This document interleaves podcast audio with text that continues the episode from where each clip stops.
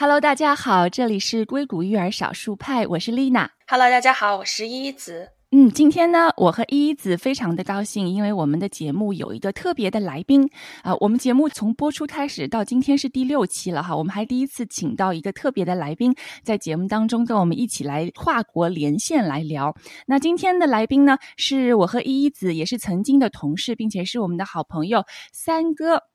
那为什么会请到三哥今天来加入我们的节目呢？呃，因为三哥在一年多以前，他呃举家迁往了芬兰，他们一起全家有两个小朋友，呃，和他的妻子一起到芬兰那边求学。那么在芬兰呢，居住、学习和生活了这么长的时间，呃，他对于在芬兰那边小朋友的教育，以及他自己也在这个芬兰读硕士学位哈，那么他对于芬兰本地的这个教育的情情况，他也有了自己的一些观察。呃，为什么会特别想要去聊芬兰教育和美国教育？呃，这两个不同的视角。其实，因为我自己从中国呃来到美国之后，我跟一些美国的一些妈妈和家长聊的时候啊，可能在我们自己的角度哈，那我常常觉得美国的教育很先进，那么它有很多地方是值得我们学习的。但是呢，美国的妈妈她们自己也会就是会有很多的抱怨，会看到一些美国教育现状的问题，他们会常常跟我提到说：“哎呀，你知道北欧那边的教育有多好多好多好。”然后他们其实对于嗯北欧、对于芬兰、对于那边的那个教育的模式，他们是一个仰视的一个态度。我不知道是真的芬兰的教育有那么好吗？还是对于他们来说，这是也是一个外国的月亮比较圆这样的一个一个呃概念？那今天呢，非常的开心，我们邀请到了三哥，我们大家一起来聊一聊芬兰教育和美国教育两个教育，我们来做一个大比拼哈，看看哪个教育更好呢？那首先，请三哥跟我们大家打个招呼吧。Hello，大家好，我是三哥。三哥，其实在，呃芬兰应该是一年多以前，你去芬兰那边的奥卢大学，然后现在是在攻读，呃，你的专业应该是叫它叫 learning Learning Education and Technology。啊，learning education and technology 这个专业和比如说在美国可能有一个 educational technology，它是有相同还是其实是一个不太类似的项目呢？嗯，我也跟在美国读这个专业的人聊过，其实它听上去都是教育科技，呃，但我感嗯。觉就是，就我在奥鲁学的这个教育科技，它的这个科技的成分是没有在美国啊、那边学的这个科技的成分大的。呃，嗯我比如说听到美国在学这个专业的人，很多都会学到呃 learning analytics，就是教育数据分析啊，呃，然后我们其实更多的教育的课程是在那些不同的平台、不同的 platform，就是针对比如说 K-12 的一些学生，啊、嗯老师怎么用，然后怎么体验，可能我们是以那个为主，更多还是嗯呃学习这个平台不同的平台以及怎么去用那些平台。啊，没有太多嗯说我怎么去分析数据，然后怎么去看。嗯，明白。嗯那呃，三哥刚好家里面有两个小朋友，对不对？对，是，呃，今年几岁了？嗯，他们是一对龙凤胎，今年五岁，快五岁了，到三月三月份就五岁了。对，所以他们去到芬兰那边是在那边上了 Pre K 吗？还是上的是什么学校？对，芬兰这边的系统，它其实在，嗯，幼所谓的幼儿园阶段吧，它其实都叫嗯 daycare。啊，嗯，明白。然后呢，它在小学跟 daycare 之间有一年的连接，叫 preschool，所以它是这样的一个系统，基本上在六岁之前都是在 daycare 的。所以就是也很有意思啊，就是他们现在啊、呃我们是从奥卢刚搬到那个赫尔辛基，然后赫尔辛基这边它有一个，就是我们家附近刚建起来的一个学校，然后它嗯。就很很先进的理念啊，就是木质的结构，都是木头嗯，大部分都是木头的做的，然后很环保嗯，很能耗很低啊什么的。然后它的这个设计也特别简约，是那种很典型的北欧的风格。啊，那它这个学校是因为是新学校，然后我们就看到说 daycare，像我们刚进去就，他这个年纪基本上三岁、两岁到呃他现在这个年纪都有，就都放在一个班里面。虽然他们可能就是嗯到时候做做 activity 的时候可能分 group，但是他的这个班，他这个班因为他靠海，他的班的名字起来特别有意思，叫波浪啊。芬兰语里面有那个大波浪、哦小波浪，所以他们班是大波浪，然后另外一个 班是小波浪。意啊！刚好在海边。对对对。我很好奇，因为他把所有的小朋友都放在一起的话，那像你家的呃两位小朋友，其实可能是说中文比较多，但是可能芬兰他会说英语，然后芬兰有当地的语言。那这个时候不同国家的小朋友在一起，他这个语言方面是怎样的呢？有就是他这个 pre 呃这个 daycare 有没有特别关照啊之类的？daycare 它这边还蛮灵活的，它基本上有几种哈，一种就是叫 English enriched。就是大概只有百分之十五到二十五是英语，然后还有一种是 bilingual，bilingual 是五十五十。OK，就是它有不同的种类。像我们现在上的这个学校，因为我们刚来赫尔辛基，其实我们还不太了解。我们当时申请的时候是申请一个离家比较近的，嗯，这个学校就是一个纯芬兰语的学校。但是老师因为他也会英语嘛，也是各个国家人都有，甚至还有一些华人做老师在里面，所以就是。他他们虽然是就是主要语言是芬兰语，但是也会跟我们家娃说说英语啊啥的。嗯，哎，那我其实蛮好奇的，你们家娃其实从中国搬去芬兰，然后就突然一下进入到一个新的学习环境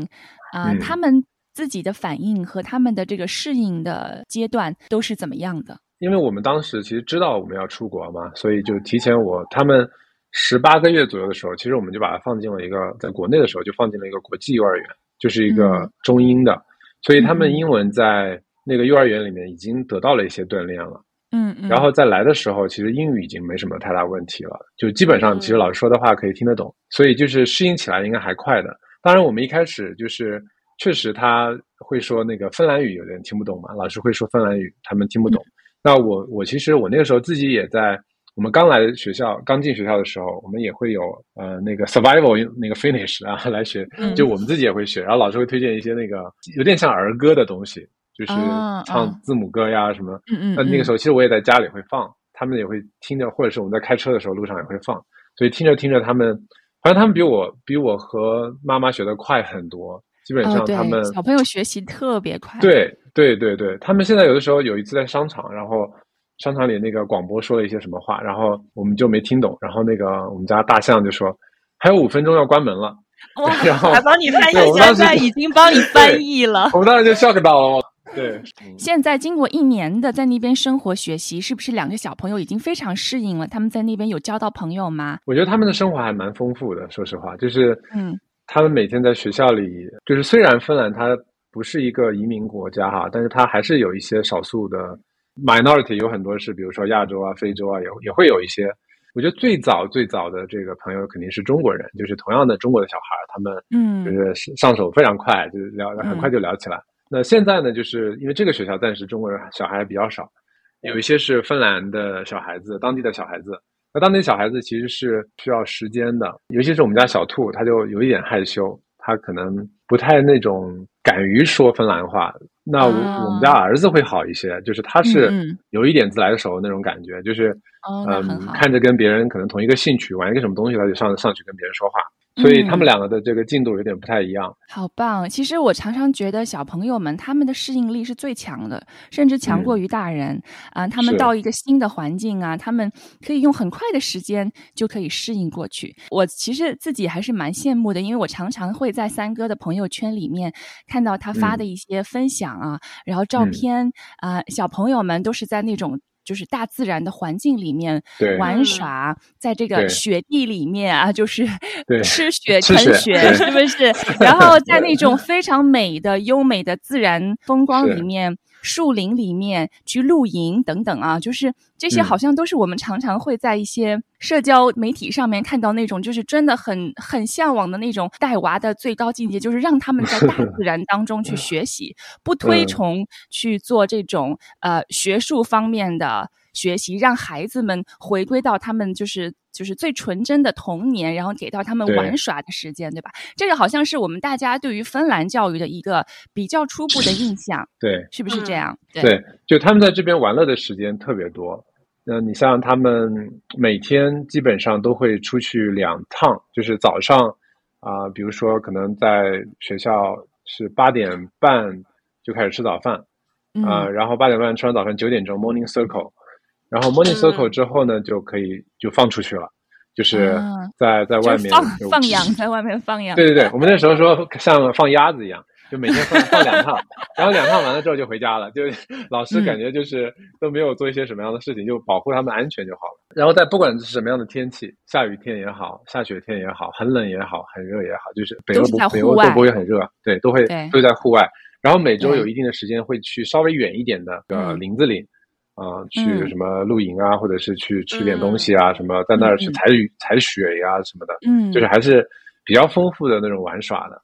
嗯，而且我觉得好像他们是非常注重这种户外玩耍时间的，是不是？对自然教育嘛，芬兰特别推崇这个。嗯，前两天三哥给我们分享了一个他的爱人在朋友圈发布的一个这个帖子，在当中提到了哈，就是在一个非常寒冷的天气里面，对大人来说都是已经冷到你不想走路去接小孩，因为实在太冷了。可是当他去到学校里面，会看到两三岁的小孩子还是在雪地里面玩雪、啃雪，就就在里面打滚啊。但是老师还是很开心的。说，哎呀，其实今天还好，天气没有很冷哈，然后都是乐呵呵的。其实他的爱人就提到了一个这个在芬兰教育当中的一个词，我还特地去请教了三哥，这个词汇是什么意思啊？sisu 这个词汇，sisu 你可以给我们大家科普一下，这个是什么意思吗？嗯，其实我我刚来也就是没多久哈，也不是特别能理解，但我现在的这个以我目前的理解来看，它其实它不仅仅是说它教育推崇这个，它其实它就是民族性格。他们会标榜自己 C 素，就是嗯。啊，不管男生女生啊，不管在啊什么样的这个自然条件，多么恶劣的艰苦的这个条件下，都依然保持一种坚韧不拔，有点像那种叫 resilience 或者什么，就是非常的，就是他其实是不 care 这个自然条件多么的恶劣，反脆弱。对对对，依然这个这个直面生活，然后就是把它当做平常一样，就是稀松平常，嗯，就是非常平淡的这个对待这个身边发生的这自然条件也好，还是什么事情也好。就非常的坚韧，所以这一点其实让我觉得非常有感触，因为我自己在硅谷这边生活了六年，我的小孩在这边上学。呃，就像三哥讲的，这种芬兰的学校，他刻意让小朋友们其实是去接触到大自然，无论多么恶劣的条件下，他们也不会去过度保护孩子，他们不会去提供一个总是就是帮孩子去抹去掉很多去接触一些这种困境或者是困难的机会，对吧？对。然后我觉得这个其实我自己。的感触是在湾区这边，我们常常呃跟一些家长朋友聊，我们还是会觉得这边的感觉是比较多的，有一点过度保护。就是我会观察下来，当然不是说所有的学校或者是所有的家长，嗯，但是确实存在。就是我打个比方，比如说，其实像我家哥哥他们，嗯，学校其实像去年，呃，因为有一段时间天气特别的冷，嗯，那当时学校其实还没有那个呃暖气。啊，因为其实，在湾区这边，它的天气一直以来都是那种四季如春的天气，其实从来不太需要有暖气，只是因为近两年，可能我不知道是不是因为呃 global。Warming 的关系，然后这边的气候，然后它每一年的冬天会开始有一段时间会特别冷，就比往年更冷。那当时学校里也没有暖气，然后我就会看见在这个呃家长群里面，大家就是在很积极的聊，哎呀，我们要怎么办呢？啊，然后有的家长会积极的从家里面去去送暖炉呀，或者是送暖气呀，然后会去跟学校沟通，赶紧装啊这个去想一些办法呀。学校就会有措施说啊，那我们就让小孩不要去外面了，然后就让他们在室内待着这样。样子，然后其实我后来想一想，说，哎呀，其实就天气稍微冷一点，小孩在外面跑来跑去，他们也没有那么的冷，让他多加点衣服呗。对呀，就是 穿多一点呗，然后再让他在外面多动一动呗。其实可能在小孩子的眼里说，他也并没有觉得说。好像有那么的冷，然后反而是我觉得可能就是跟这个芬兰像你爱人发的这个帖子的这个对比来看的话，我觉得就是呃，我也不能说是整个美国，但是基本上在硅谷这边，我我觉得嗯，家长还是就是比较这种精英化教育下的这种，我觉得他们还是很想要去保护小孩，因为其实我跟我爱人，然后那我们也有这样的体会哈，就是我们。去年夏天放暑假的时候，带两个小朋友去欧洲旅行，然后我们去到欧洲每一个地方都会去当地的游乐场跟 playground，然后你会发现在那边很多的 playground，它其实就比如说你做一个旋转木马也好，或者是你做的什么游乐设施，它甚至是没有那个安全带的。就你小朋友自己坐上去，你然后你自己手要抓牢，对不对？然后你自己要知道怎么保护你自己，你得学会，对，你得学会知道说我掉下来那就会有什么后果，所以我知道我可以用手抓牢，这个就是安全了，这个已经是足够安全了。包括他有一些玩的那个设施，比如说他有一个就像一个 sling 一样，你手抓在上面，然后从高的地方这样滑下来，它是没有任何保护措施的。但是你会发现，跟美国这边的游乐设施，或者你去任何呃有小孩的这种游乐场所，它就是它一定就是它的保护措施是做到，我个人觉得甚至可以说是过度保护。我觉得美国的这块儿就是除了它这个法律，对吧？一旦你出了什么问题，一打官司会赔很多。对，还有一个就是其实也跟美国的我我觉得这个赏识教育还是有很很多的这个呃怎么说呢？共同的背景，因为美国的赏识教育就是你永远都是好的，我一直告诉你好，我不想让你感受到自己不好，对吧？嗯。但是实际上，我觉得这是很有悖论的一个事情。就是我我一直有一个观点，但也是我近几年才意识到的，就是说，嗯呃，你真正去爱一个人，或者你真正的爱自己，你应该是允许他和自己去体验并且感受到自己的痛苦的。没错。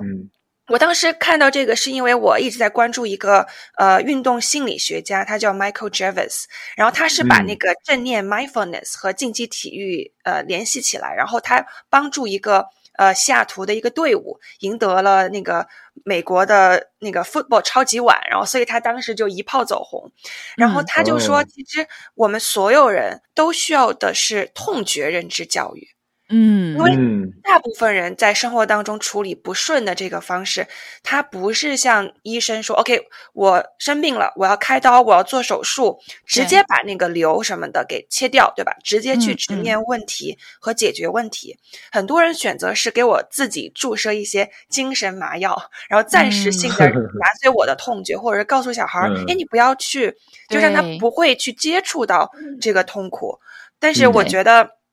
感受生命的喜怒哀乐和无常，他不应该只去感受正面的，或者说是你觉得正面的那一种情感，对吧？所以有些时候，我觉得回到教育这方面，也是，就是我们一起要去成长。呃，不管是小孩儿也好，还是父母也好，就是伴侣之间也好，其实也要包括去陪伴对方去感受到这种感受，因为有些时候，呃，世俗的价值观它就像是绑架了父母和亲密关系的伙伴，就是说，嗯，你要去爱他，你要对他好，对他好就让他感觉到快乐，但是爱和痛其实是一种。共生的关系，因为没错，一个没有真正去体会过痛苦的人，他没有办法去察觉到自己所接受到的爱，也就很难去去给予真正的爱。所以我其实觉得这是一个蛮反常识，但是其实还蛮有哲理的。它是个，它其实是一个呃，对，它其实是个心理学的研究，它不是单纯的说灵性什么的，它其实是有那个背后的研究的支持的。嗯嗯，其实我有。觉察到一些，比如说有些教育者，其实像有一些老师，然后特别是嗯，像我们哥哥家的学校，然后他们其实是非常推崇这种哦，我们需要让孩子们在自然当中学习一些生存的技能，然后让他们在大自然中摔倒也好，或者是遇到困境也好，去学会怎么解决。嗯，呃。我还记得曾经有一次，就是在他上 kindergarten 的时候，那当时老师要带小朋友们去一个 field trip，就是要带他们去一个，这个应该叫什么？就是也不能算是春游，但是他要带他们离开学校，去到一个地方去玩，或者是去那边呃去户外的活动。那这个老师他其实没有提前跟家长告知。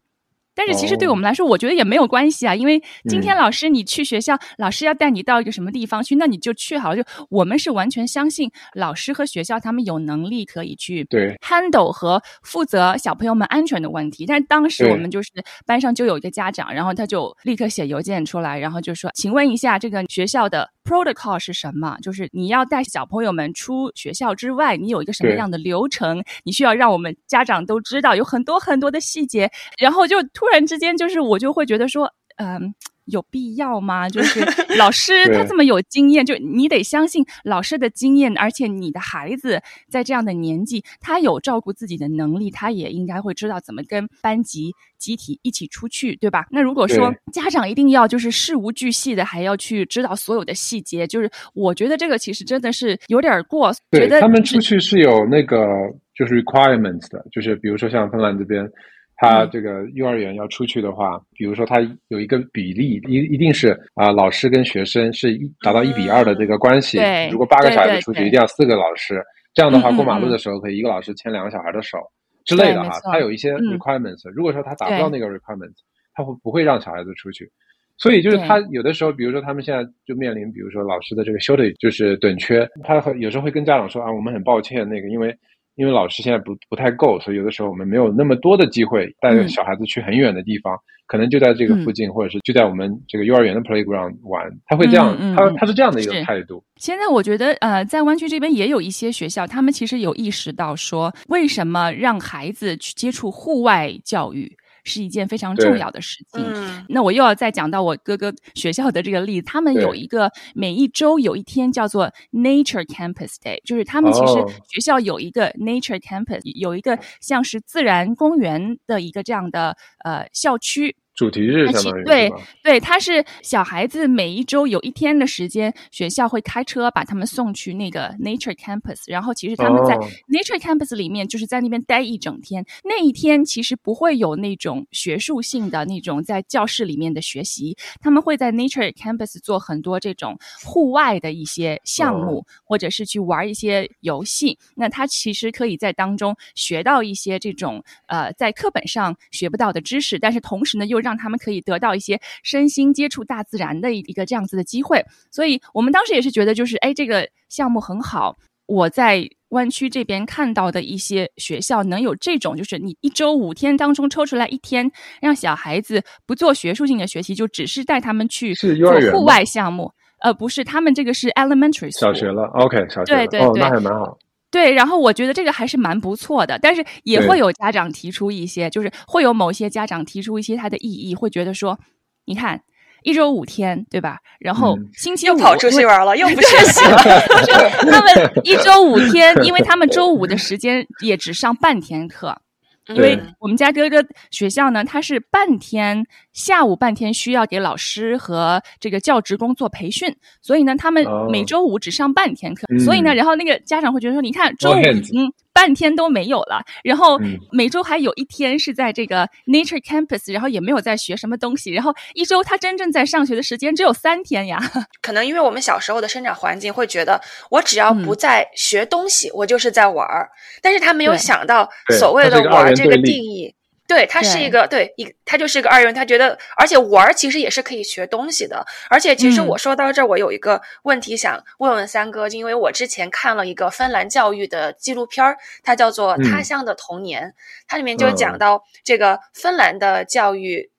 全世界最好嘛？那为什么好呢？就是因为他在整个的小学阶段，他好像是没有考试的，因为他根本就不会以考试的成绩来评判学生。呃，而且当中就有一项，我有一项关于那个自然教育，我看到我就特别印象深刻，所以我想向你求证一下，就是说，呃，虽然他在课堂上老师会教你一些简单的什么数学呀、文学呀、语言呢，而且他们那个课是不分具体科目，他相当于是在讲一个话题的时候，他会把不同的学科融在一起讲。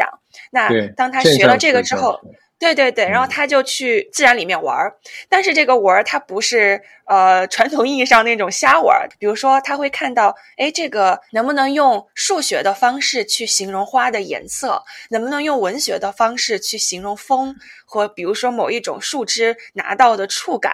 然后我我当时看到之后，我就特别的感动，因为其实在我学的教育学理论上面，这个叫做 constructivism，就是构建主义，嗯，就是你怎么。对，怎么用客观的世界当中的信息跟你主观的认知能够结合起来？而且我觉得，在我看到的纪录片的这一块，芬兰它更厉害的一点在于，它是完全跨学科的。比如说刚刚我提到的，用数学的方式去形容颜色，对吧？你说放在美国或者说是其他地方，会觉得这是什么东西？不可能，对吧？但是，我觉得这种某种意义上，它这种建构才是没有受到。结构的压制和束缚的，反而很容易去创新。所以，但这个我是在纪录片里面看到了。嗯，那我想跟三哥就是求证一下，然后也希望你看看能不能分享一些你看到的一些其他的一些案例。嗯嗯，我我是我可以把我看到的那个分享给大家哈。其实刚才那个就是你们聊那个学习时间的时候，其实你们知道，就是芬兰的小学，它就四个小时每天。就是早上就一个上午，比如说可能八点到下午十二点多，嗯，或一点这个你放在这边的家长应该就爆炸了，说那我下午孩子要要放去哪儿啊？这个哎，课外班呢？对啊，课外班，兴趣班，对，就是就我刚才也在说，就是就工作量，你其实会把小孩子当做是一个学习的机器嘛？就是小孩子的九九六，就是他。成天在学习，成天在兴趣班，对吧？就是大人九九六一样嘛。就是你觉得他这个时候就应该是学习嘛？就其他的时间应该就是尽可能多的时间用来学习，对吧？所以，而且他的学，就大家对学习的理解就是一定是 academic 的这个学习嘛。对，就刚才说到的那个二元对立。所以，就小孩子其实就很痛苦，对吧？就是每天其实都，当然也不能说很痛苦啊，这样说显得特别。就他们这边的理念是说，呃，小孩子就是小孩子嘛，对吧？他这个时候。就应该多玩一点。就有的时候还有一种观念说，玩儿我应该也是这个精致的玩儿，对吧？玩玩就每一个知识点都串在碗里面，也不是这样的。其实，就他其实某种程度上就是也是就是尊重你作为个人的 autonomy，就是你是自己的这个主人嘛，对吧？你可以自己决定说，呃，就学校老师只教你四个小时的时间，然后其他的时间完全是由你自己去探索，你你爱做什么，你你对什么感兴趣啊，完全留给交给你作为你自己的时间。那其实，其实他们这边的社会的社会系统也是这样的，就是大人也是，就是比如说，可能到了就是七点半到八点钟上班，下午三点半四点半大家就放就是下班了，嗯，下班之后的时间其实也大量的时间让你陪家人，让你就是探索自己的兴趣爱好，所以这个我觉得大家这边的呃自己的说到一个兴趣爱好，大家很容易就会说啊，这个兴趣我可能呃七八年了，或者或者是从。从中学或者从小学甚至更早开始啊，我就这个兴趣爱好，大家其实也有也玩到很专业的级别。就是之前很经典的就是那个是瑞士还是哪个国家的？就是冬奥会的时候，不是说那个请了两天假嘛，就工作，然后去参加了一个奥运会，然后拿了个金牌回来，同事啊才知道说原来他是很专业的运动员，对吧？就是他他没有太打扰到说学习跟这个运动跟爱好之间的工作啊跟爱好之间的这个关系。就像他们这边的呃，甚至到高中，就是他们因为学习时间就是那么久，高中可能会再晚一点，下午可能两点半会放学。那如果你是比如说你是体育的这个爱好者，你可能再会再加一到两个小时的训练课，就是比如说你是打冰球的，你可能你打冰球打得很好，那这个学校他就会多余的安排所谓的兴趣班嘛，然后加一个小时到两个小时时间，所以他是学习完了之后再去啊去做体育运动的。所以他并没有打扰到他的所有的爱好，也没有打扰到他的学习。每个人学习都是有同样的时间，因为本来其实芬兰它是一个很小的国家，它很多时候它并没有向这个全世界去输出人才，对吧？所以它其实它的这个 competitiveness 其实也很难讲说，哎，它到底到什么程度啊？只能说它过往有一些辉煌的历史啊，有一些这个高科技领域啊，或者是有一些领域它做的还可以，对吧？但是其实你很难讲是。是它教育到底是不是全世界最好的？这个怎么来评价呢？其实也难很难评价。所以某种程度上，它还是一个小国，还是一个自给自足的这样的一个状态。所以它其实很特别，它不太说可能直接就可以把这个理念啊挪到其他的这个国家。那其实回归到刚才一问的这个呃问的问题啊，就是它的这个考试啊，它确实是没有考试的，没有那种就叫 standardized 的这个考试，就没有标准化的标准化的考试。对，它也没有排名。它不是推崇 competitive，它推崇的是 cooperation，嗯，collaboration，就大家之间的相互的合作。对，所以它为什么会有那些啊现象式教学？它也是老师之间相互合作啊，然后相互的跨学科的这种合作方式，然后学生之间也是一种呃小组之间的的这种合作。当然，就是有一个误解啊，说以为可能就芬兰的课堂都是这个现象的这个学习，不是的。它它确它也分学科的，它也分芬兰语，也分文学，也分这个数学，分科学。只是说它有一部分是现象式的教学。刚才三哥说的有一点，我其实很同意，因为我也做了一些就是调研，因为我就特地去搜了一些关于芬兰教育啊，为什么大家说它是世界第一？因为这个所谓的排名世界第一，到底是以什么标准来衡量的？因为芬兰它很小，就像你讲的，因为它自己在一个小国当中的这个发展出一个就是很适合他自己嗯模式，对对，这是他自己的一个很特有的模式，很适合他们国家。但是你说。跟美国相比较而言的话，这没有办法来比，因为美国很大，而且美国它每一个州，甚至在每一个州不同的区的教育现状都是差别非常大的。你可能在呃一个相同的州，但是你住在一个这个区里面，你可以接受到非常好的教育，但是也有可能就是隔条街就完全不一样，隔条街它的那个教育编码换了就不一样了。对，就是完全不一样。所以其实呃，你如说。美国的整体教育，它有非常高精尖的教育。其实这也是为什么你你可以看到，在全世界来讲。在美国会有诺贝尔奖获得者，对吧？然后可以有推出全世界这种改变全世界的这样的人才，但是呢，它也同样会有一些就是教育水平很低下的一些地区，还是很落后，或者是还是很传统，而且有很多的这些制度上面的问题，那导致你说要去看一个整体水平呢，他把这个比较低的地区会把这个整体水平给往下拉，那他就没有办法去说，我可以说是号称全世界。排名第一，因为美国的教育水平真的是参差不齐的。就是当年他为什么说号称第一呢？是因为当时的一个 PISA 的测试，就 PISA PISA 的那个测试，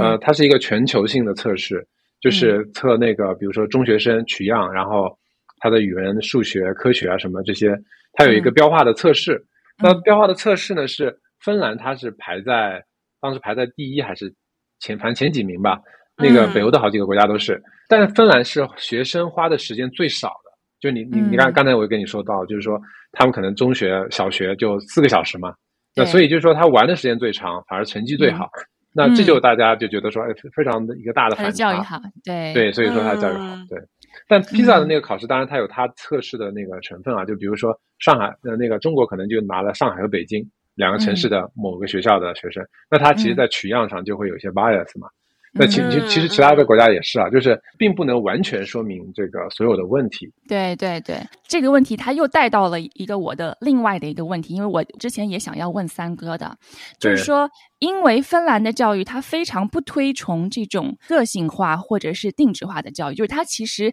是讲求每个小孩都平等的，我给到你同样的教育，并且我不会想要在你呃没有去上小学之前就让你学一些这种学术性的知识，那么。会有针对性的，比如说有的小孩他的学习进度就是比较快，你说他让到小学去学 A B C，但是他说我这个都已经会了，那会不会有一些相对的一些教育的 program 给到他们所需要的一种教育呢？呃，对，这个还不一样，就是说他确实在 preschool 之前的所有的阶段，就 early childhood 这个 education 的阶段，国家这个大纲是不建议教这个 academic 的东西的。嗯嗯，当然就是说也会有一些老师会。有一些这个教学的内容是在那些，但它不作为这个就是主要的这个教学目标。它教学目标更多的还是在之前的阶段，是跟小孩子的这个自立啊，跟小孩子的 social 啊，跟比如说大自然玩耍，这个这个是更相关的。所以这个呢是统一的这个国家大纲的这个要求。嗯，那刚才说那个平等平权那个呢是后面的，就是可能从小学开始，那我就是又是另外一个 story 了。那个就是说。他是呃，根据每一个人他自己的发展，老师会去考虑，有些小孩子需要一些更多的课程，他比较灵活。就是我听那个其他的家长会说到，就是小孩子，就是如果说他发现说你的数学可能是到了三年级的水平，你现在在一年级，对吧？嗯，那你可以去三年级跟三年级的小孩一起上数学课，就他的课表是非常灵活的，就已经在小学阶段就开始选课了，就不一样的课程在不同的教室、不同的水平上。就是，所以它其实是有 differentiation learning，就是你其实是它非常个性化。明白。对，而且其实我觉得个性化这个定义不是说呃，我针对我个人，然后我给他最适合他的这个学习的内容，反而就是说我从体制上，我给他足够多的灵活度。因为刚刚三哥在讲到，虽然他们可能两点钟之前这个所谓的 academic 学术上的学习结束了，但是他之后的时间他都可以学自己的。然后我当时听到这个的时候，我觉得，哎，这不就是定制化学习吗？就是你让自己选嘛。因为很多时候，可能我们对于定制化学习的理解是。我作为教育者，我要给小孩儿这个定制化的东西，但是其实感觉芬兰的模式是小孩自己选定制化。对，当他可以自己选的时候，那才是真正的定制化，而不是我给你，我给你选好了，但是我给你足够，我认为你觉得你最适合的那一种。对对，出发点还是不太一样的。我觉得我要我要再补充一个那个就是。他这边有一个制度啊，就是说，嗯，从像我们家娃，从我们刚进学校开始，就是那个时候三岁多嘛，刚来的时候，他就会有一个个人教育的这个计划，有点像就是 personal individual 的这个 development plan 一样，就 IDP 一样，就我们工作中的那个 IDP 一样，他就是会要求，嗯，我们家长、小孩儿还有老师，啊，三方参一起参加的，对这个小孩子的个一个计划，这个计划里面会比如说。呃，他会评估这个呃小孩子的 motor motor skill 的这些发展，因为那时候才三岁多哈，然后一些性格呀，啊，然后包括有些过敏啊、健康的信息啊，然后有比如说他会跟你 review，比如这一个阶段的情况啊，然后会制定说接下来的这个阶段性的目标，可能小孩子在前一段时间可能会遇到的困难或者怎么样，嗯，这个是从小开始，他们这里叫 vasu，就是 v a s u，它那个缩写啊，芬兰语的缩写。然后他这个会从小开始，到他那个呃，可能上大学或什么，就持续的一个个人的教育计划。他是他非常其实是其实就是这也是一种个性化，就是老师会跟你坐下来，然后跟拉着家长，然后我们要问小孩，然后帮小孩填上。一问他很小的时候，他自己有什么说什么，我们就填什么。呃，会把这个情况就是呃写的这个很仔细啊，然后而且就是在系统里面，他是跟着这个小孩子走的。到哪怕到一个像我们现在到一个新的学校，我们就把这个东西交给他的老师，他老师就可以看到说，哦，这小孩他是一个大概的一个什么情况，他的语言怎么样，他的心，他的这个社交怎么样啊，等等，他会从这个维各个维度啊来去给到老师足够的信息，那么老师也可以基于这个小孩的情况去做一些他的调整。就这个是贯穿于芬兰的这个公立教育制度嘛？体系还是不管公立私立都有。啊，明白。芬兰的就是它的私立和公立呢，嗯，可能跟我们理解的就是美国的这个可能不太一样。芬兰是一个，因为它是个 social democracy 的一个国家，有点介于资本主义 和这个社会主义之间的。是啊，然后所以它其实某种程度上，它还是有一个统一的机制。它每一个区域，它会有一个它自己的呃 autonomy，就是可以去制定它的教学计划。它甚至每个老师每个课堂。他是尊重这个老师的 autonomy 的，所以他他的这个体系里面，呃，公立是为主的，所以你会看到公立学校是，呃，硬件最强的，师资也是最强的，然后是私立学校，私立学校是它也是非盈利的嘛，所以其实，如果同样呃老师短缺的话，可能私立学校的问题更严重一些，而且私立学校往往它的硬件这些它都没有那个公立来的好，因为公立是不计成本的，私立它是还要去算那个 ROI，所以就是。确实，它这个可能公立的整体的这个会比私立要好一些，它这个情况不太一样。就你讲到这个老师的这个点哈，也是我看到的，就是在资料里面显示，为什么芬兰教育这么好？他们非常重视对老师的培养和投入，就是他们给到老师薪水待遇也好，或者是给他们自己成长的空间和充电的空间，好像都是给到非常充分的。对，嗯，我了解的就是这样的，就是因为我我们周围也有朋友想做老师啊，比如说我现在是读的这个 master program，其实是 educational 这个 school 下面的，是教育学院下面的。但我们这个是没有教可以做教师的资格的，就是因为我们是这个专业的，只有他经过他从本科到 master，比如说我我们以前有一个，我也有我有个朋友，他已经也读过我这个专业，他是不能去学这当老师的。他如果要当老师，他必须从大一开始读起，所以他现在在开重新开始读他的本科，他是本硕连读五年之后，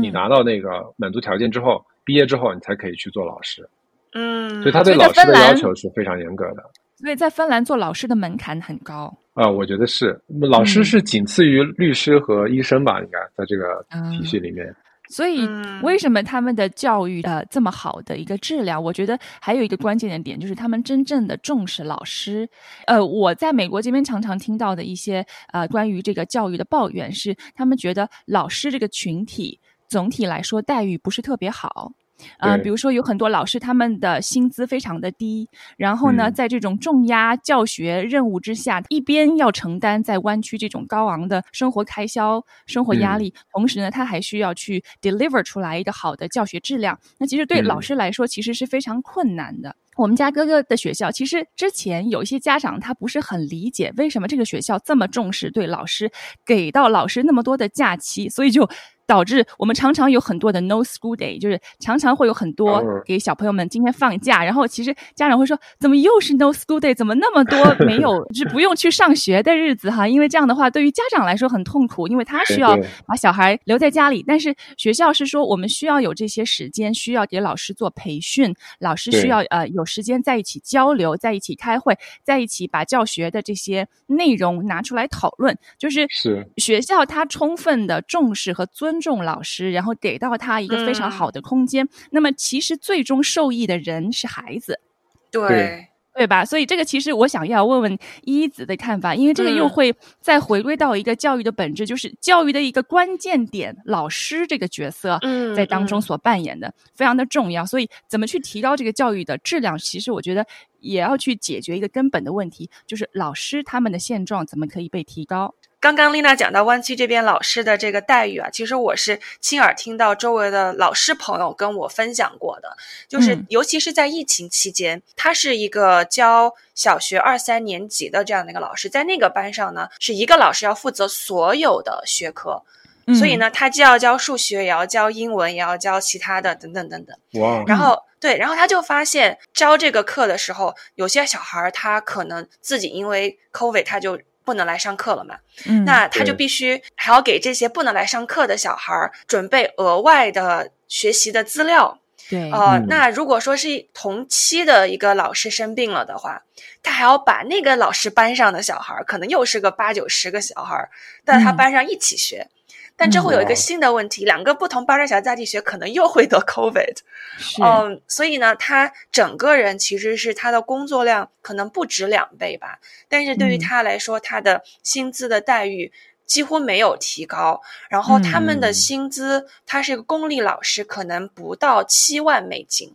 一年，对对对。就还挺可怕的。虽然说他没有在七八月份没有工作，就是他不需要工作，因为放假嘛。但是其实，在相对应的生活条件下，是一个很难很难的这样的一个情况。所以我其实蛮惊讶，就是说。美国老师的待遇会这么低，但是呢，我们之前也讨论美国的教育是最好的，所以我也在想，为什么会出现这样的一个情况？就除了不同的投入之外，但是我觉得还有一个原因，可能是我们对于教育的。结果或教育的产出的定义是怎么样的？当可能我们中文世界的家长觉得美国是强国，美国教育最好的，可能是因为它的经济是最好的，它的国家的地位是相对来说是比较高的，所以呢，它代表的是一种竞争力，它代表的是一种 employability，对吧？怎么去提升你求职的这样的一个竞争力？所以我为什么会说来美国留学来镀金？所以很多时候我们对它的教育可能不是说它的内容上。有多么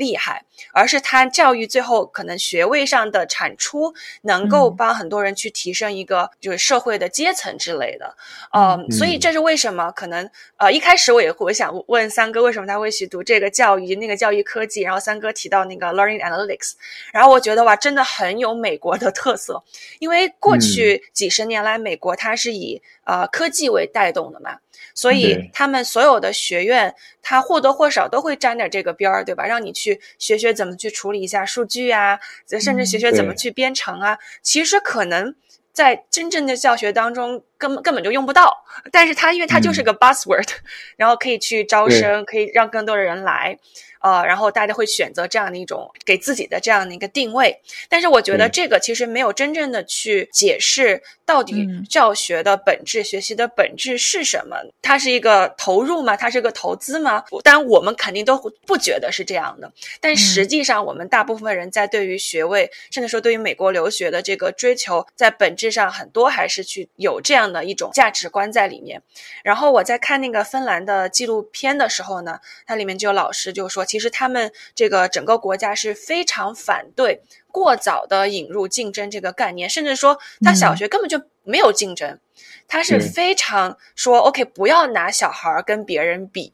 嗯嗯，所以他整个的学习，他小孩是没有那种外界的压力，没有那种压迫，他不会因为哦我学的这个比你好，我就是我就是我这我做一个人我就比你好，嗯。哦，我觉得这是一个非常有。对，非常有力量的一种教学的方式，就像三哥说的那个 ego 嘛，他的自我是不是能够达到很好的平衡？那可能结合到我们上期聊的那个兴趣班我觉得兴趣班所谓的兴趣，其实也是在满足。可能是家长的 ego，或者说是小孩儿，他某一种程度上，他也可能会被带偏。就比如说，嗯，呃，家长说，哎，我想我让我小孩想去学这个，但是呢，我不希望太难，因为不希望打击他的自信心。但是我觉得，在这个自信心的前提下，他的一个前设条件是，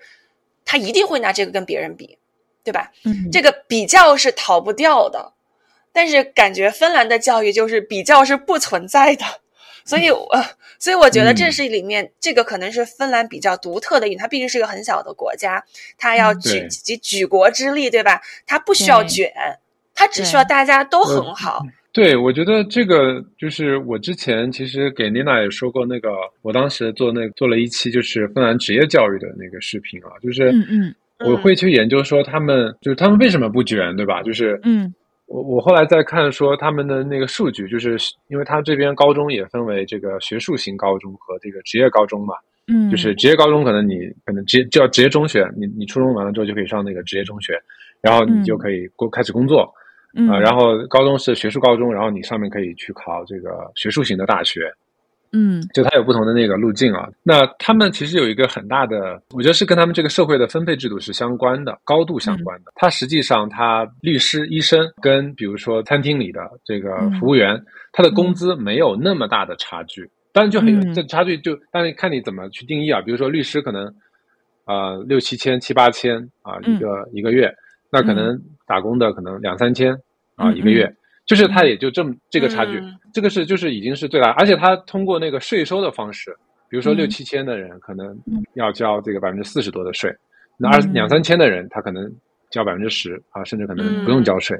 所以他就有很大的这个平衡在里面。就是我我说的刚才已经是最大的差距了啊，就是如果是正常的，大家可能都是三四千一个月，就是嗯嗯。呃，所以他们不同的工种之间，even 卡车司机可能跟你 IT 的这个程序员，当然 IT 程序员呃。如果他是在创业公司这种增长性的，那那 another story。但就正常的，我就说正常的这个，嗯，呃，大家都是这个 IT 啊，或者是就是普通的这个程序员哈，他的工资其实没有太大的差异，就是大家都是三四千，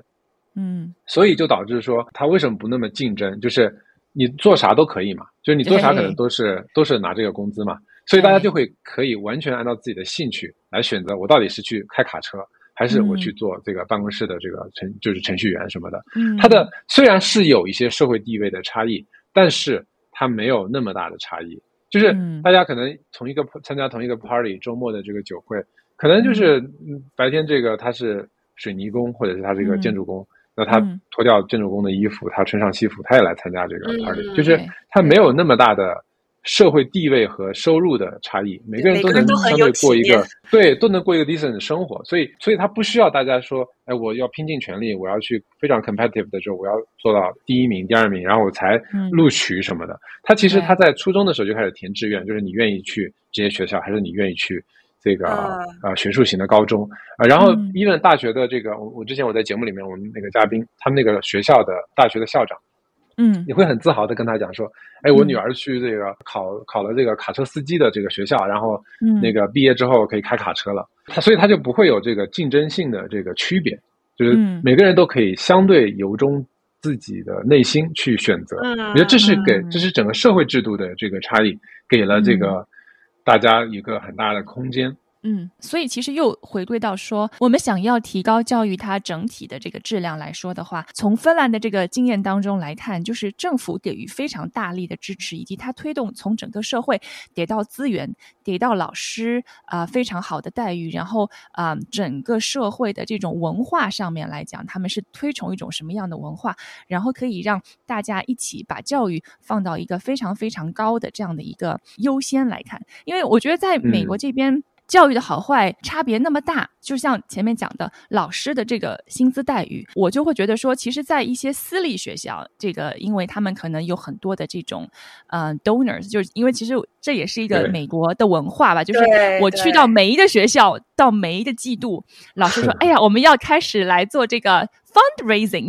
然后我开始说这个是什么东西啊？然后 筹款，对，然后每一年学校要筹款，然后我就其实一开始我非常不适应，就会觉得说为什么我们交学费了哈，然后学校还要花力气花时间去做筹款这件事情？那后来其实我了解到说，其实你的这个学费要去 cover 所有这些老师的薪资，然后又要去给学生去提供很多很多的资源，其实是远远不够的。那很多的学校呢，呃，其实是。这种公立学校，它依赖于这个当地政府能够给它投入多少，投入的多很重视，那可能这边的公立学校，这个区的公立学校就会很好。但是，假如在有一些区政府的投入很少，那么这边老师啊，或者是学校，它整个的就是处在一个 struggle 的一个状态。那有一些私立学校，它因为一些很好的这个呃生源，一些很富有的家庭，那么他们去愿意去大力的这个做捐款。所以呢，其实他们在这个老师的薪资待遇方面，其实是可以给到一个非常好的待遇的。那其实，在那个环境之下，它就又变成了一个良性的循环，然后教育的质量呀，老师的这个幸福指数啊，然后都是比较高的。所以我就会觉得说，哎呀。是不是可以汲取到芬兰的这样的一个非常好的地方？是政府可以再给到更多的一些支持，而不是要依赖于学校自身的力量去筹款，或者是感觉好像就是有点让学校自己去自生自灭的这种感觉。对，我觉得想补充一下，就是芬兰这边他们其实自己也比较骄傲的一件事情，就是说他所有的公立的这个教育体系它是全免费的，就是到大学。就是所有的学习生涯都是免费的，然后这政府在这里面投了大量的钱。对，因为丽娜提到这美国的高中，其实包括大学都有这种募捐的制度。然后因为我的大学是在美国，这个募捐的制度从从现在从幼儿早期教育已经开始了。就我们家两个小孩去上的那个 Co-op 的学校。那个学校，因为他老师的这个薪资是不足以支撑他在湾区这边的生活，他其实还要再做一些额外的工作。他们每一年都要做很多的募捐和筹款的工作，才能够去给到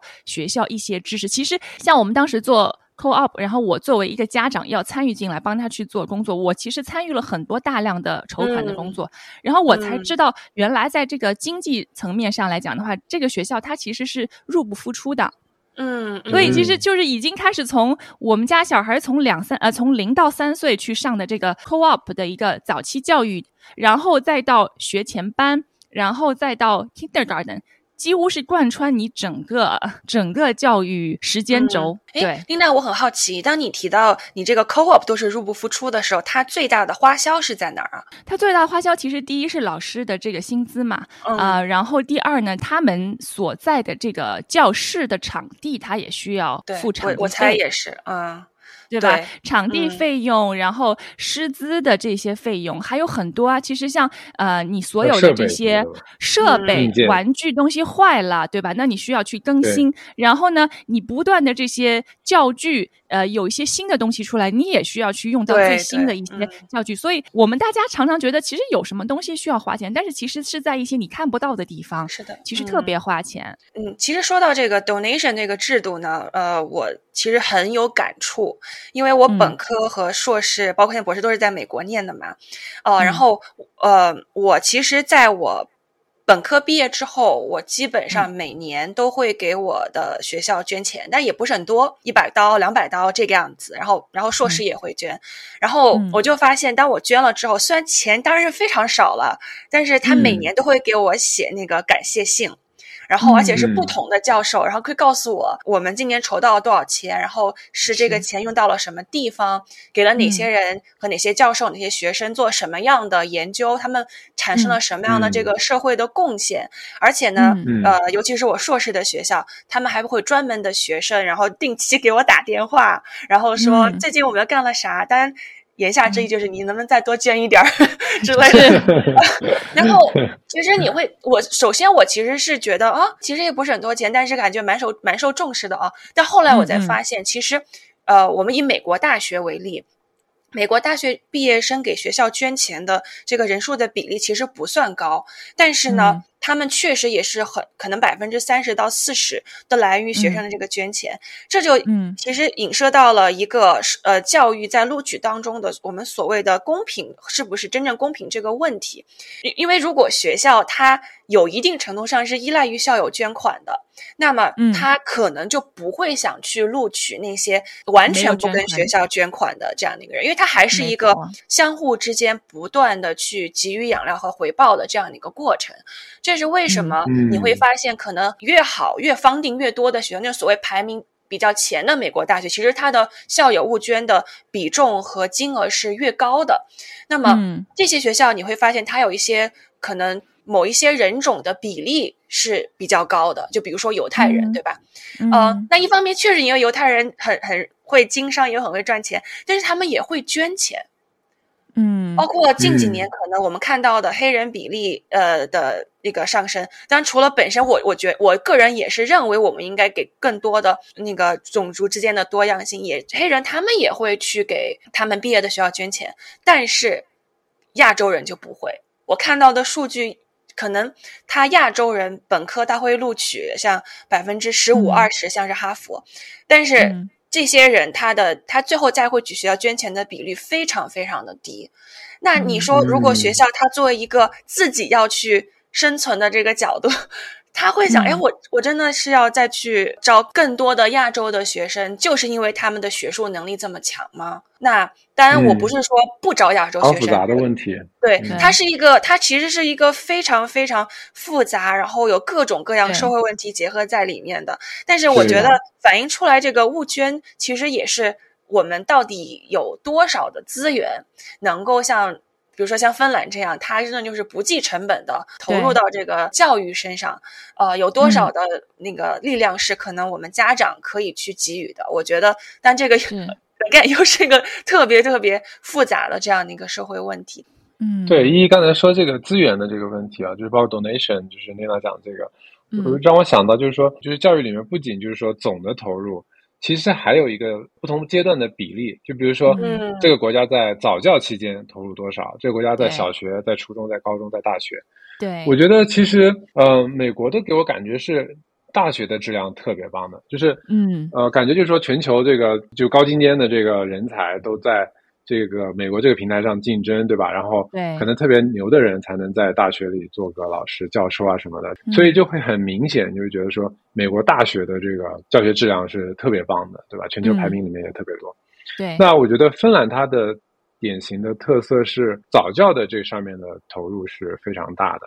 就是比例哈，从比例来说，可能，嗯，比如说可能美国百分之十几，它可能在芬兰达到百分之接近接近二十之类的，就是它的这个在这个阶段的投入的比例是很明显。我也我也看到过一些数据，就是这里的一些教育专家会会在聊说，哎，为什么他们会在这个阶段做投入？就他们会认为说，这个阶段做投入，实际上他们也算 K Y 那个 R I。比如说我举个实际的例子哈，就是我们家大象，呃，它就有一点就是，比如说在学校的时候有时候不太听老师指令。嗯，然后呢，他就这个，就老师叫他不不听嘛，他就自己自己玩自己的。然后呢，老师就有一段阶段就会怀疑说他是不是有一点那个自闭啊。然后就他为什么他会有这个感觉呢？其实我们自己跟我们自己也有关系，就是就他小时候我们也觉得说，哎，是不是有点高功能的那种自闭？就是他记忆力特别好，好到就是我们有点吃惊的那种程度。嗯嗯。然后再加上说他性格有的时候又确实比较自我的那种，就不太管别人。然后自己玩自己的，叫的时候他还不太答应啊什么的。嗯嗯，我们在当时在国内的时候，其实就已经那个去找过医生了，但是后来我们才知道这个是语言的问题，因为他还是不太愿意这个跟老师老师说放在语，他可能听得懂，但他也不愿意去去互动。但 anyway，就是说那个阶段，那老师就会找到我们说，哎，这个可能会有这个呃倾向哈，那然后然后呢就说，哎，问我们要不要找一个这个特殊老师啊来去观察。就他这边的这个小孩，就是只要早期老师这个他他是有个特殊教育中心的，就老师只要发现有一点倾向，老师就可以打电话给这个教育中心、特殊教育中心，呃，special education，然后这个特别派一个老师来陪着，比如说可能就在这个学校待个三天，就看大象说他这这三天的这个情况，看是不是在那个表上他可能符合哪些特征啊什么的，然后做一些这个评估。他就会有一这个资源，就是随叫随到的，就是 on demand 的这个这个这个资源。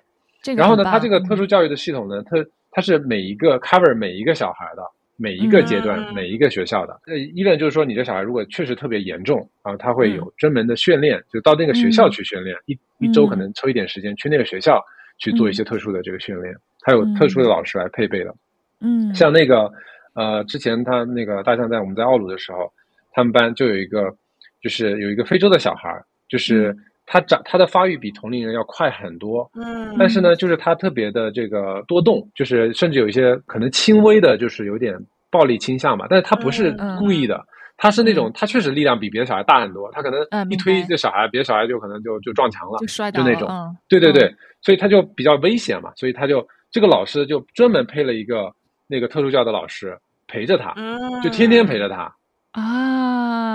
哎，你你说这个案例，我要给你再举一个在我在美国这边的案例，就是跟你这个是完全相反的，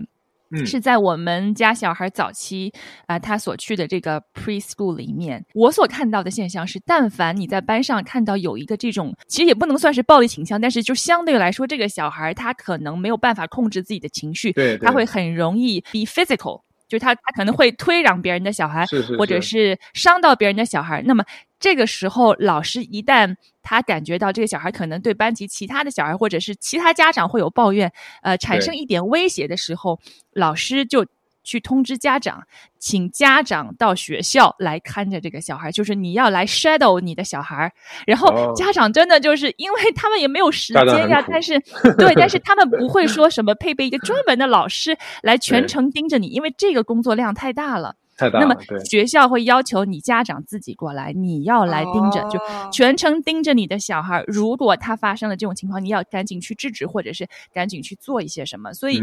这是一个不一样的方式来的。这就是我说他把投入放在前面，对，所以他就会发现说他。到了后面，学学生的问题越来越少。这也是为什么早期教育，其实我觉得在很多家长的心目中，我们要不断的去灌输这个概念。早期教育太重要了。就像我去上这个 co-op 的学校，他也是在一直告诉我们，为什么在孩子最小的时候你要做最大的投入。但是呢，因为在美国，我们这边其实国家的这种义务教育是从 kindergarten 开始的。当然，就是前两年我们在湾区这边哈，也是就是刚刚才前两。年颁布新的法律法规，就是说现在已经是变成从 Pre K 就开始了。嗯嗯，他提早了一年，这个算是国家义务教育。但是其实，在 Pre K 之前的这些教育还不是属于政府来帮你 cover，所以你还是需要自己去投入，然后你自己需要去找资源，自己花钱，然后送小孩去一些这种早教中心啊啊。你可以从这个行为当中可以看出，政府或者是国家或者是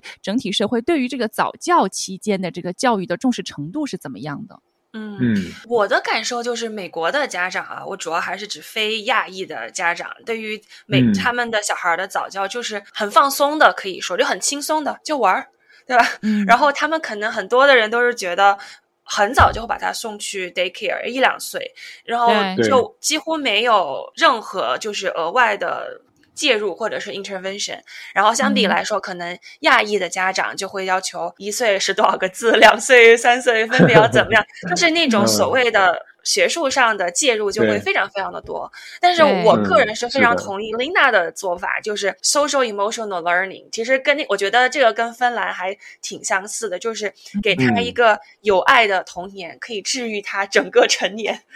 我我觉得可能更多是改变自己吧。就是我我我之前是一个特别急性子的人，就是嗯，也容易这个脾气很暴躁啊什么的。那我觉得没看出来。OK，就是 那那那个，我就带小孩之后呢，就是就是很容易就是会以自己的视角去判断他的这些行为，甚至去评判他什么，很容易去 judge 这个小孩，然后你会有一些情绪涌现出来。那我我自己，我觉得我我我后来就经常静坐，就是来去调整自己，就是让我自己能够更加的 calm，能够更这个以一个稳定的情绪的状态来去面对他们遇到的任何的任何的情况。我觉得这个可能是反而是家长要努力的一个事情。总结下来，我们今天聊的这么多，就不管是在芬兰也好，在美国也好，就不管你在世界任何一个地方，可能因为你呃自身的一个条件，然后你你可能所处的环境，你对你现在所处环境的这个教育有不满也好，有抱怨也好，但是我觉得归根结底，你作为家长，其实家长是在孩子早期教育中最核心的角色。芬兰它有这么好的早期教育的资源。美国呢，有些地方有，有些地方没有。但是我觉得，就是作为家长来说，你自己需要去努力学习和认识到啊，在早期教育，我们家长需要投入多少的精力在里面，对吧？不管你这个周围的环境是否给到你这样的支持和条件，你只要。是真心的投入进来，然后在日常生活当中陪伴孩子，呃，并且可以自己去学习一些呃 social emotional learning 啊，以及在早期教育中对于孩子的一些关注。其实如果有了一些这种孩子早期自闭症的一些症状的认知。可能你自己其实会有一些察觉，那么呃，不管你有没有在身边有这样的一些老师的支持，可能你自己可以去做出这样的一个行动，对吧？可以去支持到你的孩子。我觉得任何的国家和社会体制下的教育有它自身的一个特点和一个历史的原因存在。那我们能做的去改变这个现状的行动非常有限，但是我觉得作为家长呢，还是从自身做起吧，从自我做起。就像三哥说的，改变自己啊，改变自己。自己的心态改变你自己对孩子的一个认知，呃，因为身边还是挺多这个大环境下家长卷的还蛮多的，所以我每天在学习的一件事情就是怎么让自己不卷。嗯，在这种就是 卷的洪流的，对，在这种 卷的洪流当中，还是要不停的告诫自己去屏蔽掉这些声音，然后还是保持自己啊一个不卷的状态。我觉得这个是一个就是我在修炼的一个过程啊。对，我觉得我再补充一点是，我觉得来芬兰之后改善了我跟大象之间的关系。男孩和爸爸之间的关系，在我觉得之前中文的这个环境里面，我觉得其实是很难的。对我，那我觉得跟尤其在这边，我觉得跟大象他们相处了，就是越来越多的时间。就是像刚才妮娜说的，其实父母其实是主要负责人嘛，你其实是需要花很多时间去跟他相处，去观察，你才知道他可能会有什么问题，对吧？你如果都没有时间跟他相处，没有时间跟他待在一起，没有时间跟他玩。其实你很多时候是发现不了问题，是就是所以就我我在这边的时候投入了很多时间跟大象、小兔他们去去玩啊，还是体验了很多，然后一起相处了很多时间，然后在这个过程中，渐渐我觉得我们父子之间的关系才往一个更好的方向去发展。嗯。没错，呃，我觉得这一点讲的也是说到我心里去了。父母教育的这个方法，不是你去告诉孩子你该去做什么，你该怎么做，而是你要把你自己变成，就是把你自己呃变低。就像那个我们在早期教育中，老师教我们的说，你跟孩子说话的时候，因为你本身很高，孩子那么小，你从上面仰视下去，你看着他，你你知道对孩子来说是一种什么样的感受吗？所以你当你跟孩子讲话的时候，你蹲下来，然后跟孩子是一个平视的角度，然后你去跟他对话。还有就是你要有能够和孩子一起玩耍的能力。啊，这个非常的重要，对吧？是的，是的，是的。对你刚才说那个姿势的问题，我觉得其实还有一个是语言的问题，就是说你要讲他听得懂的话，就比如说我们要小孩子多吃蔬菜，是吧？我们家这个大象它不爱吃蔬菜，你不能跟他说你要吃蔬菜，蔬菜对你更健康，健康他根本就不懂。那我们后来看一本绘本，就是肚子里面有很多小精灵，然后他会帮他处理各种食物，我们就说啊，你要吃蔬菜，因为小精灵需要那个蔬菜来去让他的那个车轮子可以更快的那个运转。那他就会听得懂，就所以其实以小孩子的语言说话，可能比那个姿态更重要一些。你要讲他听得懂的。之前有一个妈妈朋友，她嗯，也是一个在国内，她是一个非常成功的女强人的一个企业家。那她从呃中国，然后前两年来到 Stanford 这边读她的一个 MBA，她也有两个孩子。嗯。嗯，那我就跟她交流说，哎，你来这边之后，现在是一个什么样的状况？她就有跟我分享说，啊，我觉得我来这边之后，就慢慢开始学会了怎么样不焦虑，因为我以前很焦虑，总是觉得孩子的学习呀，然后呃，怎么样给他们去提供更好的教育呀。然后呢，我到 Stanford 这边来，把孩子放在 Stanford 这边，他们有自己的一个呃这个 child care 的这个中心，啊，然后在里面有很多来自全世界各地的妈妈，那你。脱离了那个 呃以亚裔家长群体为主导的这个群之后呢，你去听听一些呃其他国家的一些妈妈的声音，然后就说：“哎呀，我跟那个呃巴基斯坦的那个妈妈聊，她就告诉我说。”嗯，我们这学期我们家孩子他可以从这棵树爬到那棵树，我们下学期的目标就是可以从这棵树再爬到一棵更高的树上去，这个就是他的一个目标。我觉得我就开始学习了怎么样不焦虑，然后放慢自己的脚步啊，不要去卷孩子。那我觉得这是一个呃，就像你刚刚讲的，我觉得教育呃落实到父母的身上，因为他很难，是因为这是一个又要自我重新。成长和重塑自己的过程，因为你必须打破你自己曾经固有的这些东西，然后变成一个新的人。因为刚才提到，就是一一提到的那个，比如说我们刚才提到说二元对立的那个问题，就是我们可能亚裔的家长会天然觉得说，哎呀，学校没有在教 academic 的东西，学校每天都在放鸭子，就好像是他不在学习。其实不是的，就是对小孩子来说，其实那个 teachable 的 moment 其实是更重要的，就是 teachable 的 moment 和。Teachable 的这个 content 其实是最重要的，就是它呃，我们家我们刚来的时候，翻译一下，就是那个 teachable moment，就是可以教学的时刻和 teachable contents 是可以教学的内容。谢谢一子的翻译。对，就是我们家小孩刚来的时候，就放了一个芬兰语的学校，那就是妈妈就很焦虑，说他没有学英语嘛，就是感觉英语是一个全球最这个通用的语言，应该最优先的去学习，但是如果他学芬兰语就。那我我会这样安慰他，我就会说，他是他是在学另外一门语言，他只要学会了怎么学习一门语言，他学英语也是一样的，就是他是可以迁移过去再学英语的，他不需要说我一定要学那个内容本身。他在 enjoy 这个芬兰语的环境的同时，他其实他就在习得他学习一门外语的能力。那学习外语的这个能力，比他学习某一个 specific 的语言其实来的更重要。所以就是就包括说小孩子，他为什么？芬兰会说 “let the children play”，就是让小孩子玩。他玩的过程中，他其实对于小孩来说，他的 sensory 的这个呃感官的这个发育，以及他对于自然的 natural 这个 experience 体验的这个对他的帮助，更好的一个形式让他在学习。然后以及在同伴的这个刚才提到的这个 social emotional learning，他跟同伴的这个互动啊，每天打架对吧，或者是吵架，或者是。呃，一起在啃雪什么的，他们其实，在玩的过程中，他其实是需要解决非常多的冲突的，他内心也会有很多冲突。他在这个过程中，他其实每一个时刻都是他的学习时刻，只要他非常投入在那个当下，他在这个当下很快乐，他在这个当下他是呃全心全意的去体验的，那他一定是能学习到。引号学习到东西的，就他不是说我一定是在坐下来，我我在写 A B C 啊，我在读算算数学，我才是学习，不是的，那只是我们理解的学习。他而且他跟玩，他他就不是一个二元对立的关系。所以你想给孩子提供最好的教育，并不一定是你要搬去芬兰或者搬去美国，先从改变自己做起，是不是？家长哇，太深刻，说给家长听，完美总结。好，好，今天真的非常的开心，跟三哥聊了这么多，嗯，真的是也让我大开眼界，因为我对芬兰、对北欧的教育也一直很好奇，但是很遗憾还是没有亲身去过那边哈，呃，看到三哥可以和他的两个小朋友啊这么开心快乐的在那边生活和学习，并且也感谢今天跟我们分享了这么多，还有依依子也是从这个教育者的角度跟我们讲了很多这些专业层面上的干货。啊，希望我们在今后。后的时间呢，呃，再一次的请到三哥，可能再过一段时间之后，也许我们会有一些不一样的感悟和体验的时候，请到三哥到我们的节目中来，我们再一起聊。是的，你们有空也可以来芬兰玩。好啊，好啊，我们可以组团去，好不好？一子，没问题。